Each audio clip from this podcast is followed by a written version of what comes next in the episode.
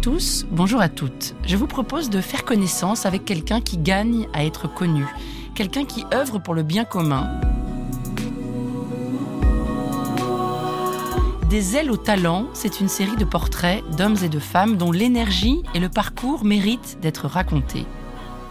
Des portraits littéraires. Nous avons choisi de donner la parole à des écrivains et écrivaines chaque épisode de ce podcast est donc le fruit d'une rencontre entre un talent et une plume. La première saison des Ailes au talent est consacrée à l'enfance.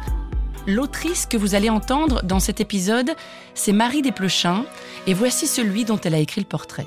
Je m'appelle Richard Delorme, je suis pédopsychiatre à l'hôpital Robert Debré dans le nord-est de Paris. J'ai développé avec mes collègues un site internet qui s'appelle Clepsy pour les enfants et leurs parents lorsque l'on souffre de maladies mentales.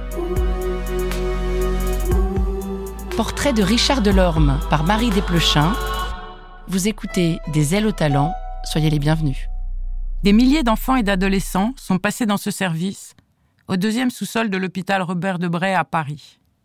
Ils sont venus le plus souvent avec leurs parents parce qu'ils ne parlaient pas ou parce qu'ils parlaient trop, parce qu'ils ne mangeaient plus ou parce qu'ils mangeaient trop, parce qu'ils éprouvaient trop d'émotions ou trop peu, et parce qu'ils en souffraient parfois terriblement, parfois jusqu'à la mort.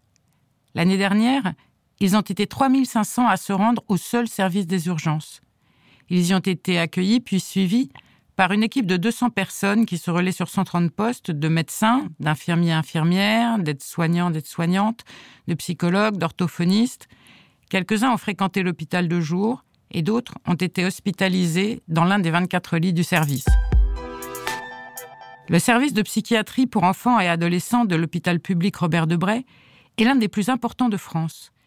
Il reçoit essentiellement ses voisins du nord-est de Paris et de l'île de France, des gens de toutes sortes et qui ne sont pas parmi les plus favorisés de la région.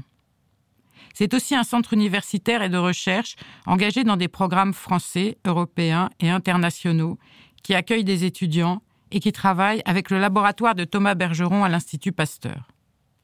En 2020, quand le confinement soudain a empêché les jeunes patients de sortir de chez eux, les soignants se sont inquiétés. Et pour ne pas les laisser tomber, ils ont créé un site de partage des savoirs qu'ils ont baptisé Clepsy.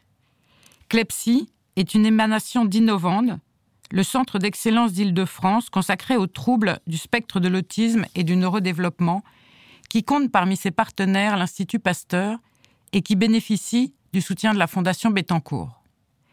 Clepsy offre des fiches pratiques aux familles pour organiser les journées, proposer des activités et répondre aux situations de crise.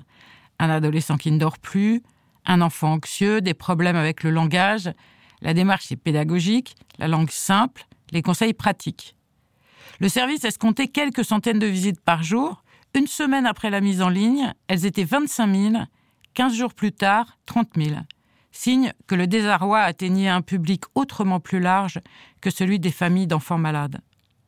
Tous les enfants souffraient, mais les enfants peinent à se faire voir et entendre, des pouvoirs comme des institutions. Le chef du service n'a d'ailleurs pas trop tardé à faire savoir ce qu'il en pensait de cette indifférence nationale à la santé psychique des mômes. Une tribune dans le monde, et puis une autre. On l'a entendu sur les radios, alerter sur la souffrance invisibilisée des plus jeunes. Trop de troubles, trop de symptômes dépressifs, trop de tentatives de suicide chez des gens trop jeunes. Dans Télérama comme sur France Inter, Richard Delorme s'est fait le héros des enfants. Pour quelqu'un qui n'adore pas prendre la parole en public, il a dû se faire violence. Mais, pour peu qu'il ait une raison supérieure, Richard Delorme a l'habitude d'aller contre lui-même. La raison supérieure ici, c'est la souffrance. Il est contre il est absolument contre.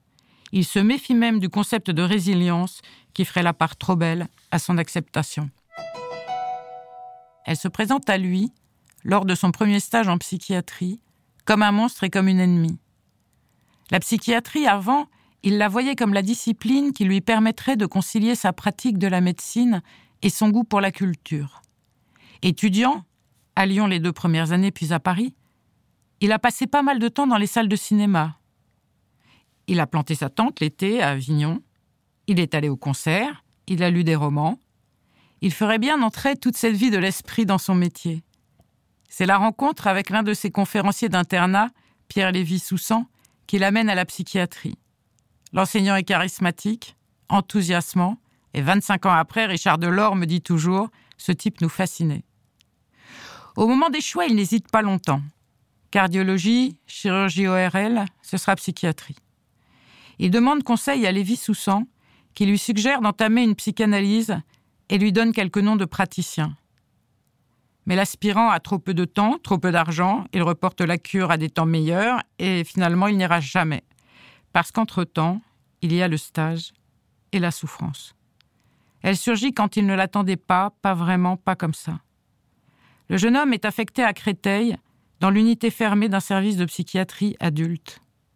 C'est là qu'arrivent les patients en grande souffrance psychique, les suicidaires, les délirants. Certains sont à peine plus jeunes que lui, ils ont 18, 20 ans, et c'est leur première hospitalisation en psychiatrie. Le jeune interne les reçoit, les injecte, les enferme en chambre d'isolement, puis il va relever une mère qui pleure, allongée devant la chambre de son fils. Plus tard, il devra annoncer à une famille que leur enfant est entré dans la schizophrénie. Est-ce que c'est ce qu'il voulait devenir? Ce médecin sans stéthoscope Ce médecin de la catastrophe qui peine à soigner et qui n'espère pas guérir Ce qui est le plus terrible peut-être, c'est qu'il n'arrive pas à s'accommoder du discours de ses aînés. La maladie comme punition, la mère responsable, les parents défaillants, ce n'est pas ce qu'il voit, ce n'est pas ce qu'il croit. Il ne trouve aucune qualité poétique à la schizophrénie, aucune aura de glamour à l'autisme. Il voit, lui, de vraies maladies, de la douleur et des destins brisés. Peut-être qu'il est furieux, doublement furieux, contre la souffrance si dure à traiter et contre le discours qui la tient à distance et qui veut l'enjoliver. La famille, la famille, il a grandi, lui, au sein d'une famille aimante, dans un village de Saône-et-Loire, Benjamin d'une fratrie de trois. Sa mère est secrétaire au collège voisin, son père mécanicien agricole. Ce sont des gens qui appliquent les valeurs qu'ils professent travail, droiture, solidarité. Son père crée des activités pour les enfants de la commune, dont il sera élu premier adjoint et puis maire. C'est comme ça que Richard fera un temps de la danse et un temps du judo. On fraternise avec la famille qui accueille des enfants placés. C'est comme ça que Richard s'engagera bientôt comme moniteur auprès d'adolescents en difficulté. Ces deux frères jouent volontiers pour leur cadet le rôle de gardien bienveillant. Ce sont eux qui ont choisi son prénom, eux plus tard qui convaincront les parents de le laisser faire médecine plutôt que ses études d'ingénieur dont il rêvait pour lui. Le reste du temps, il construit des cabanes et conduit une mobilette ce qu'on pourrait appeler une enfance harmonieuse, une enfance heureuse même. On est loin des Atrides. La médecine, il y pense très jeune, quand il a une douzaine d'années. Il se verrait bien docteur et professeur à la faculté, pour le prestige, pour le sérieux. De ses camarades de la petite école rurale, ils ne sont finalement que trois ou quatre à avoir leur bac. Il en a fait partie sans avoir à se forcer. Il a toujours été bon élève. Chez les Delorme, visiblement, ça ne se discute pas. Alors que les familles soient, dans l'écrasante majorité des cas, aimantes, de bonne volonté et même compétentes, ne fait pas de doute pour lui. À la différence de ce qui s'est fait pendant des décennies, il ne voit pas l'intérêt de les accuser ni de les éloigner, au contraire. Toute sa pratique aujourd'hui consiste à les intégrer dans les processus de soins et même de recherche. Elle repose sur la certitude que l'enfant est au cœur de leurs soucis communs et qu'on peut avoir confiance dans l'intelligence collective. Dans ce domaine réservé et presque sacralisé qu'est l'exercice de la médecine, surtout en psychiatrie, l'idée qu'on puisse progresser en partageant le savoir a quelque chose de joyeusement égalitaire, de quasi révolutionnaire, et qui se marie bien avec la haute idée que le désormais professeur de l'Orme se fait du service public. Il se considère comme un enfant de la République, un produit de l'ascenseur social, autant que d'une volonté familiale, et il n'imagine pas ne pas partager ce qu'il estime avoir reçu. Il le fait à sa manière, avec une forme de droiture bourrue qui ne s'exempte pas de ce qu'il attend de l'institution. Que l'hôpital, comme le service public en général, manque de moyens, c'est entendu. Que les populations les moins favorisées soient négligées au profit des autres, mieux dotées, mieux traitées, ça saute aux yeux. Ce n'est pas une raison pour s'exonérer d'un solide examen de conscience. Recevoir plus, recevoir mieux. Soigner plus, soigner mieux. Travailler encore, un peu plus, un peu mieux. Après tout, c'est pour cela qu'il a fait le choix de l'hôpital public. Il n'arrive pas à admettre que l'on se complaise dans des modes d'organisation qui laissent à la porte des centaines et des milliers de familles en souffrance. Qu'il faille attendre 6 à 12 mois, voire 18 en banlieue parisienne, pour obtenir rendez-vous dans une structure de soins le rend fou. La souffrance encore, elle n'attend pas. Il suffirait parfois d'une seule consultation pour changer les choses. Le jeune interne, sidéré par la violence de son expérience dans l'unité fermée de Créteil, n'a pas renoncé à la psychiatrie. Il ne renonce d'ailleurs jamais. Mieux, plus l'enjeu est difficile, plus il s'entête. Il prend deux décisions. La première est de se diriger vers la psychiatrie des enfants. Non qu'on y souffre moins, mais on y bénéficie aussi de moments de bonheur, les enfants aiment jouer. Et puis on n'y est pas seul, on y travaille avec les familles, les fratries, ensemble. À Robert Debray déjà, où il effectue un stage sous la direction d'une chef de service, la professeure Marie-Christine Mourin, il rencontre un esprit bien différent de celui qu'il a connu jusque-là. On n'y pratique pas l'analyse littéraire des malades et on ne diabolise pas les médicaments, c'est nouveau. La seconde décision est de quitter temporairement la pratique de la médecine pour suivre un Master 2 de génétique. À sa manière obstinée, Richard Delorme est un esprit libre. Quand il s'agit de soigner, il ne veut laisser aucune option de côté. Thérapie médicamenteuse, non médicamenteuse, comportementale, tant qu'il y a un résultat à espérer, il faut y aller. On est en 2003, et les neurosciences commencent à s'imposer dans le paysage de la pensée. Il étudie sous la direction de Marion Leboyer, qui lui présente le neurogénéticien Thomas Bourgeron. Le jeune interne rejoint son laboratoire génétique humaine et fonctions cognitives à l'Institut Pasteur. Bourgeron vient de mettre en évidence le premier gène de l'autisme et cherche un psychiatre pour faire le pont entre ses découvertes et la vie des patients. C'est un homme qui ne se paie pas de mots, qui ne se résigne pas à admettre la souffrance. Il veut comprendre et trouver des traitements. Le jeune chercheur ne voit plus que quelques patients et passe l'essentiel de ses journées avec une blouse et une pipette. Il désapprend ce qu'il sait ou croyait savoir et se confronte à la rigueur du raisonnement scientifique. Prouver avant de dire ou s'abstenir de dire, et c'est là, dit-il, qu'il découvre la psychiatrie, enfin. La recherche lui a ouvert les portes de l'espoir, l'a pour ainsi dire réconcilié. Il mesure combien le domaine de la psychiatrie évolue en termes de nouvelles stratégies thérapeutiques, d'agrandissement des champs de la connaissance.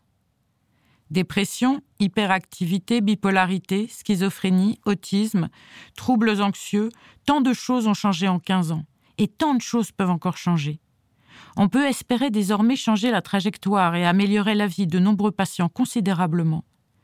Pour se livrer aux comparaisons, on est tout aussi performant en psychiatrie qu'en neurologie ou en rhumatologie. Et c'est tout le sens de l'engagement de Richard Delorme, amener du progrès, un progrès consistant. Même si, à nouveau, ressurgissent l'incompréhension et la colère qu'il sait si bien dissimuler derrière son débit rapide et son sourire adolescent. Qu'on dépense des sommes colossales pour prolonger de deux jours la survie d'un patient en cancérologie, oui. Mais il voudrait qu'il en soit de même pour la psychiatrie, qui souffre d'une pénurie chronique de moyens. Quand il quitte le labo de Pasteur, Richard Delorme demande à retourner à Robert Debray comme chef de clinique. En 2013, il est nommé chef de service. Il n'a pas quitté la recherche. Il lui consacre la moitié de son temps. Il accueille dans le service des étudiants qu'il forme, et dans la droite ligne de ce qu'il a porté au laboratoire, il collabore avec les familles volontaires à un recueil permanent d'informations qui seront mises en regard avec les avancées de la recherche biologique et moléculaire.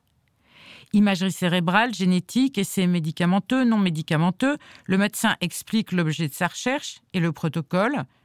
Dans un premier temps, il s'agit d'objectiver les situations et de standardiser l'évaluation, Dit comme ça, la démarche peut sembler singulièrement dépourvue de sensibilité, comme si on forçait une personne à entrer dans un tableau clinique. Mais une fois le cadre donné, les chercheurs refont le chemin à l'envers. Ils s'attachent à l'infinie diversité des histoires et des comportements, comparant les outils d'étude, travaillant à dégager les grandes lignes prédictrices qui permettront d'anticiper et de mieux soigner. On échange à Debray avec le monde entier. Pas plus que les maladies, les programmes ne tiennent compte des frontières. Le monde entier, Richard Delorme le fréquente aussi chez ses patients. Les familles qu'il reçoit viennent de partout, parlent toutes les langues, appartiennent à toutes les cultures. Un obstacle à la coopération? Tout à l'inverse, un atout inestimable. Les familles récemment installées en France portent un grand espoir d'amélioration de leur vie. Elles ne sont pas encombrées par des préjugés anciens, et elles ont souvent cherché des informations sur Internet et les ont trouvées ailleurs qu'en France. Des gens hyper éveillés constatent Richard Delorme, chez qui l'exaspération ne tarde pas à revenir, à l'évocation de l'accueil qu'il aurait fait dans des hôpitaux surchargés. Son service est le seul à proposer un accueil d'urgence et des lits d'hospitalisation psychiatrique dans un hôpital pédiatrique à Paris. Des enfants lui arrivent après une tentative de suicide qui, faute de lit, reste deux ou trois jours sur des brancards dans un couloir. C'est quand même une société assez folle de tolérer ça, dit-il. On ne l'accepterait jamais pour une maladie cardiaque ou rénale. Les enjeux intellectuels, les querelles de chapelle, il peut passer l'éponge. Ce qui compte d'abord, c'est qu'on puisse recevoir, soigner, accompagner dignement. À quoi sert de développer une pensée élaborée quand il n'y a nulle part de place pour accueillir la souffrance qui frappe à la porte? À Debray, on s'organise pour tenter de répondre au mieux, on repense les postes. Pas besoin de rendez-vous pour venir aux consultations et on consulte aux urgences. Ces urgences, Richard Delorme les a récemment traversées la nuit quand elles étaient en travaux. Comment ne pas comparer son hôpital délabré avec les établissements rutilants du centre de la capitale? Comment ne pas penser que plus de 25% des enfants de la Seine-Saint-Denis vivent sous le seuil de pauvreté et que c'est eux qu'on abandonne? Il n'y a pas que la souffrance psychique qui arrive dans le service. Il y a aussi toute la souffrance sociale, qui a fait du chef de service, selon ses propres mots, un peu un militant de la précarité. Cet homme qui revient à l'hôpital tard dans la nuit un long entraînement au travail. Études et labos l'ont formé aux journées, voire aux semaines, qui ne finissent pas. 9h, 19h30 à l'hôpital, puis 9h minuit chez lui. Des étudiants à former, des cours à préparer, des communications à écrire, des dossiers de financement à monter, le temps qui reste va à sa famille, ses deux fils, son épouse psychiatre. Et au vélo. Le vélo, dit-il, c'est parce que je suis très anxieux. Lui qui se décrit comme un taiseux souffre de devoir parler en public. Ma femme me dit toujours que j'ai un stock limité de mots à dire dans ma journée. Il évite autant que faire se peut les congrès et les cours, et il sent monter l'anxiété avant de participer à un jury de thèse ou même de rencontrer un nouveau patient en consultation. L'héritage, sans doute, d'une mère et d'une grand-mère hyper et ultra anxieuses. Toute l'histoire de Richard Delorme aura été jusqu'ici de combattre l'ennemi intérieur, avec cette stratégie paradoxale qui consiste à se donner des objectifs contrariants pour la seule satisfaction de les atteindre. C'est ainsi que, sujet à un incurable mal de mer, il est devenu skipper, qu'il a emmené des adolescents en difficulté naviguer avec lui, qu'il a bien souffert et parfaitement réussi. Et qu'il compare volontiers aujourd'hui son hôpital à un bateau et son rôle à celui d'un chef de bord. C'est ainsi aussi peut-être qu'il est devenu le psychiatre qu'il est aujourd'hui en affrontant la peine indicible que lui cause la souffrance mentale. On peut penser que le long entretien qui a présidé à ce portrait, et auquel il s'est livré loyalement, a procédé peu ou prou du même défi. Même s'il s'est conclu sur le ton de l'excuse, ces quelques mots, je ne sais parler que de mon travail. En fait, je ne suis à l'aise que dans mon cercle familial ou quand j'ai enfilé ma blouse. C'était le portrait de Richard Delorme, un texte écrit et lu par Marie Desplechin. Des ailes au talent est un podcast de la Fondation Bettencourt-Schweller réalisé par le Studio Radio France.